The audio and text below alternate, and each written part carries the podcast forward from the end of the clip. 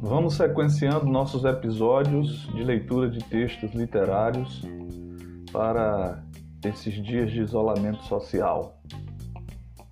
Pois sigamos.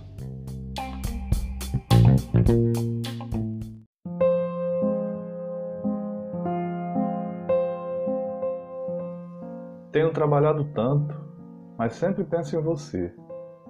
Mais de tardezinha que de manhã, mais naqueles dias que parecem poeira sentar e com mais força quando a noite avança. Não são pensamentos escuros, embora noturnos. Sabe, eu me perguntava até que ponto você era aquilo que eu via em você, ou apenas aquilo que eu queria ver em você. Eu queria saber até que ponto você não era apenas uma projeção daquilo que eu sentia, e se era assim, até quando eu conseguiria ver em você todas essas coisas que me fascinavam e que no fundo, sempre no fundo, talvez nem fossem suas, mas minhas, e pensava que amar era só conseguir ver e desamar era não mais conseguir ver. Entende? Eu quis tanto ser a tua paz, quis tanto que você fosse o meu encontro, quis tanto dar, tanto receber, quis precisar sem exigências e sem solicitações aceitar o que me era dado, sem ir além, compreende? Não queria pedir mais do que você tinha, assim como eu não daria mais do que dispunha, por limitação humana. Mas o que tinha era seu.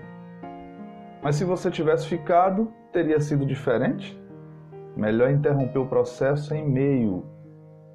Quando se conhece o fim, quando se sabe que doerá muito mais, por que ir em frente? Não há sentido. Melhor escapar deixando uma lembrança qualquer, lenço esquecido numa gaveta, camisa jogada na cadeira, uma fotografia. Qualquer coisa que depois de muito tempo a gente possa olhar e sorrir, mesmo sem saber por quê. Melhor do que não sobrar nada, e que esse nada seja áspero como um tempo perdido. Tinha terminado então. Porque a gente, alguma coisa dentro da gente, sempre sabe exatamente quando termina. Mas de tudo isso me ficaram coisas tão boas. Uma lembrança boa de você, uma vontade de cuidar melhor de mim, de ser melhor para mim e para os outros, de não morrer, de não sufocar, de continuar sentindo encantamento por alguma outra pessoa que o futuro trará, porque sempre traz, e então não repetir nenhum comportamento, ser novo mesmo que a gente se perca, não importa. Que tenha se transformado em passado antes de virar futuro, mas que seja bom o que vier para você, para mim. Te escrevo, enfim, me ocorre agora, porque nem você, nem eu somos descartáveis. E eu acho que é por isso que te escrevo para cuidar de ti, para cuidar de mim, para não querer violentamente não querer de maneira alguma ficar na sua memória, seu coração, sua cabeça, como uma sombra escura.